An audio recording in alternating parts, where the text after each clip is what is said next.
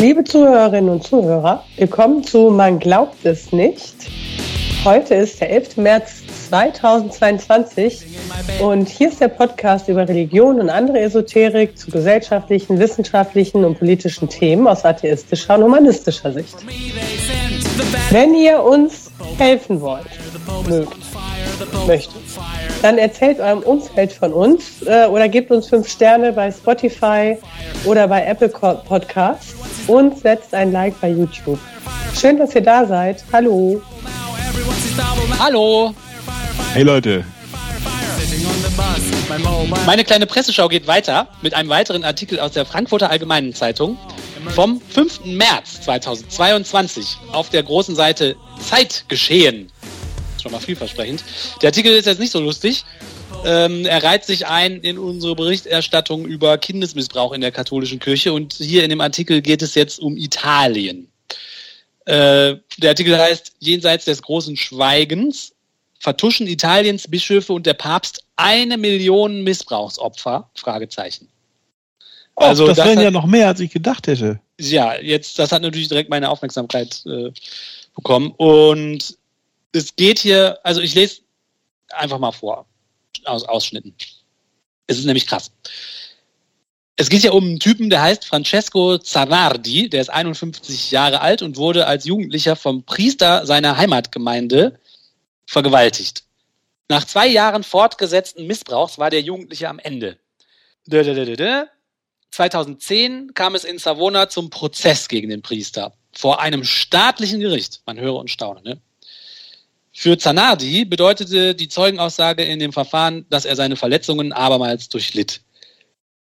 Zanardi sagt, ich musste mich entscheiden, mich vollends aufgeben oder den Kampf aufnehmen, um etwas zu verändern.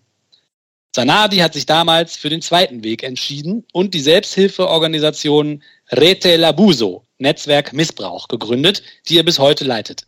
Auf der Internetseite des Netzwerks werden gemeldete Missbrauchsfälle abgeschlossene und fortdauernde Prozesse gegen, Christen, gegen Geistliche von staatlichen und kirchlichen Gerichten sowie Berichte aus dem Ausland dokumentiert.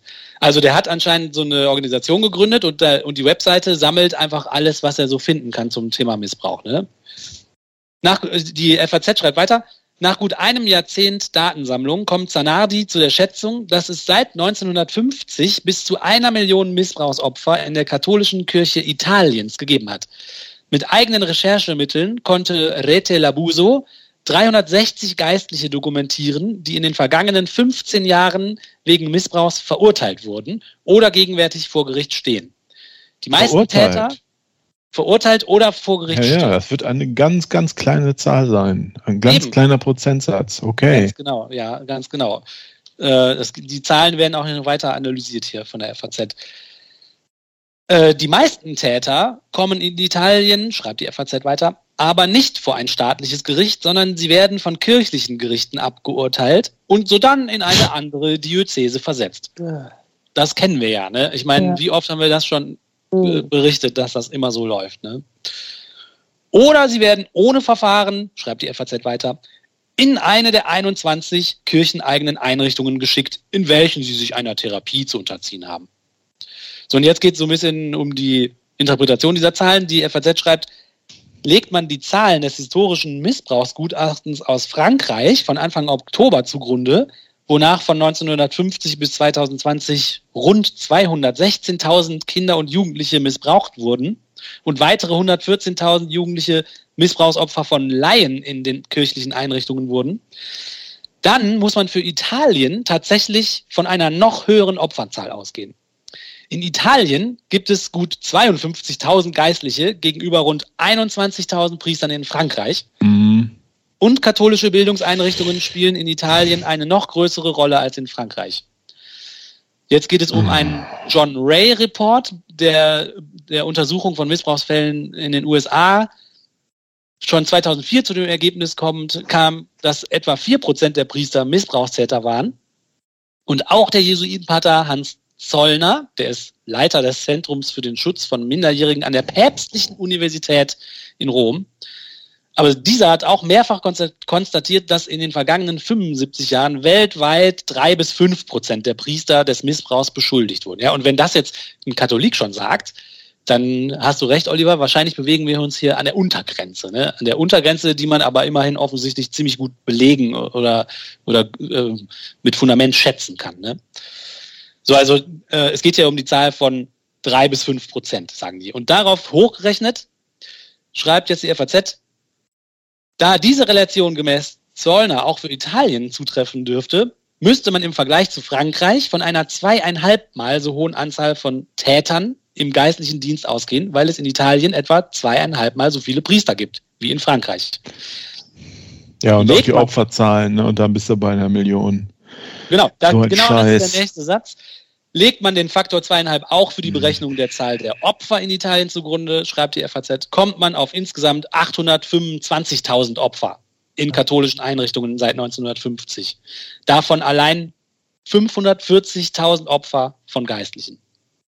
Jetzt schreibt die FAZ, zu Zanadis Millionen mag sich das zwar nicht ganz addieren, aber der Befund, dass Kirche und Gesellschaft in Italien davor zurückscheuen, die Büchse der Pandora des Missbrauchs in der Kirche zu öffnen, wird davon nicht berührt.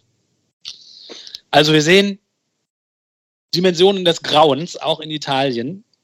Und egal welche Rechnung man aufmacht, man kommt zu Zahlen, die einfach nur krass sind. Anders kann man das einfach nicht bezeichnen. Ne?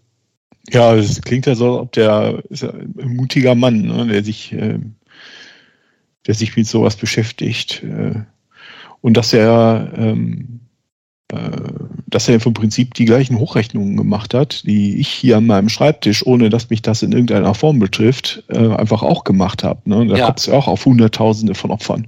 Ja, genau. Für Deutschland und Italien, also irgendwie, was weiß ich, ich weiß es gar nicht. Die Zahlen schwanken so ein bisschen zwischen, für Deutschland zwischen 150 und 350.000 Opfer, wenn ich mich richtig entsinne. Je nachdem genau, wie man es abschätzt. Und Italien ist halt ein katholisches Land, ne? nicht bloß zum Drittel katholisch. Ja, genau. So auf viel größere Opferzahlen. Wenn die Franzosen recht haben, dann äh, wird ungefähr ein Prozent aller katholischen Kinder vom, äh, vom Priestern sexuell missbraucht oder vergewaltigt. Und da in so einem Zeitraum, was waren es jetzt, sieben Jahrzehnte? Sieben Jahrzehnte, mhm. eigentlich fast jeder mal ein Kind war, der jetzt lebt, ist es, geht es auch um ein Prozent der Bevölkerung. Ja. Das heißt, der katholischen Bevölkerung. Und in, in Italien, das, das kommt schon von der Größe, klingt erstmal unglaublich groß, aber von der großen Ordnung passt das zu dem, was wir sonst auch immer was wir ja. sonst auch kennen. Genau. Also es zeigt sich, dass das in allen Ländern, die bis jetzt irgendwie mit Zahlen ausgestattet sind, sehr, sehr ähnlich zu sein scheint. Und das sind halt Dimensionen, die man sich kaum vorstellen mag. Kommt denn die FAZ auch auf, äh, auf den Gedanken, dass mal diesen, also fehlt da noch ein Satz hinter der Argumentation so, und in Deutschland ist das auch so. Steht der denn da noch? Hast du den jetzt nur noch nicht vorgelesen? Nee, das ist halt, der Artikel geht halt um diese Italien-Sache und äh, der, äh, der, der, das Ende des Artikels ist äh, folgendermaßen, die FAZ schreibt, bisher weist die Amtskirche, die, also jetzt die Amtskirche in Italien, die Forderung nach unabhängigen Untersuchungen von Missbrauchsfällen zurück. Also wie in die Deutschland. Genau. Die Aufarbeitung von Missbrauchsfällen sei bei den einzelnen Diözesen Italiens in besten Händen. Mhm. Die italienische Kirche sei selbst in der Lage, Fälle von Missbrauch durch Geistliche aufzuklären und zu verhindern. Also wie, wie gut sie das können, aber ich meine, das ist so absurd, ne? Man liest diese Zahlen und dann sagen die, ja, wir können das super. Und man denkt nur, nein. Was anderes als das Wort Nein fällt mir da einfach nicht ein, ne? Ja, und exakt das gleiche gilt halt auch für Deutschland. Das ist brauchst du einfach nur mit Suchen, Ersetzen, Durchlaufen, ja. äh, Italien äh, durch Deutschland ersetzen. Ja. Ne? Also das könnten ja. auch deutsche Bischöfe sagen, sowas. Genau. Und die Zahlen sind in der Größenordnung. Wir haben weniger Katholiken mittlerweile, Katholikinnen, aber die Zahlen sind in der Größenordnung dieselbe. Ja. Wir brauchen auch so eine Studie hier. Das will aber niemand hören. Das will echt niemand hören, weil das so einen Unfrieden bringen würde. Ne? Das ist unglaublich. Das letzte, was die FAZ schreibt, ist von irgendeinem angeblich progressiven Erzbischof Vincenzo Paglia, Präsident der Päpstlichen Akademie für das Leben. Äh, also dieser Typ hat jüngst, schreibt die FAZ, abermals die Einsetzung einer unabhängigen Kommission zur Untersuchung ausgeschlossen. Gewaltenteilung gebe es auch in der Kirche. Schon seit dem Mittelalter habe die Kirche eine funktionierende eigene Gerichtbarkeit. Ja, da ist sie bekannt für. Das ist schon seit dem Mittelalter super gut funktionierte Kirche. Also, das ist, also solche Aussagen, da, da kann man nur die Hände über den Kopf zusammenschlagen. Ne? Und die LVZ lässt es einfach so da stehen. Das ja, die berichtet, das ist so ein Artikel, der schreibt halt über ja, das ist es. Ich habe euch jetzt alles Ja, aber erzählt. ich meine, was sie jetzt ja schon gemacht haben, ist gesagt, so, in Frankreich ist das so, oh, und dann rechnen wir ein bisschen hoch und in Italien ist das zwischen auch so. Das haben sie schon gemacht. Aber dass sie dann gesagt haben, und jetzt rechnen wir auch noch ein bisschen hoch für Deutschland, das haben sie lieber nicht gemacht, ne? Nee, irgendwie nicht. Das haben sie irgendwie vergessen. Ja, es ist halt die FAZ, ne? Letzten also. Punkt der Argumentation. Ja, aber das deutet ja darauf hin, dass sie es eigentlich auch nicht interessiert, ne?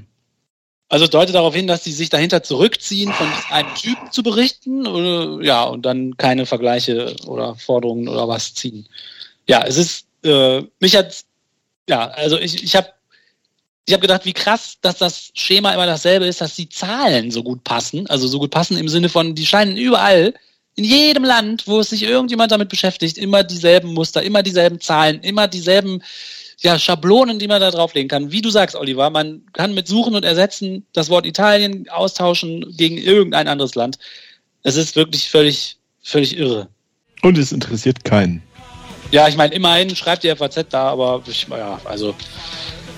Nee, du hast recht. Es interessiert keinen, weil sonst würden die Leute ja noch viel krasser austreten. Aber das haben wir ja auch schon ganz oft gesagt. Ich wollte euch das jetzt nur kurz vorstellen, weil es eben so gut passt und weil es jetzt noch Italien ist und da ist es anscheinend genauso und bam. Verdammt.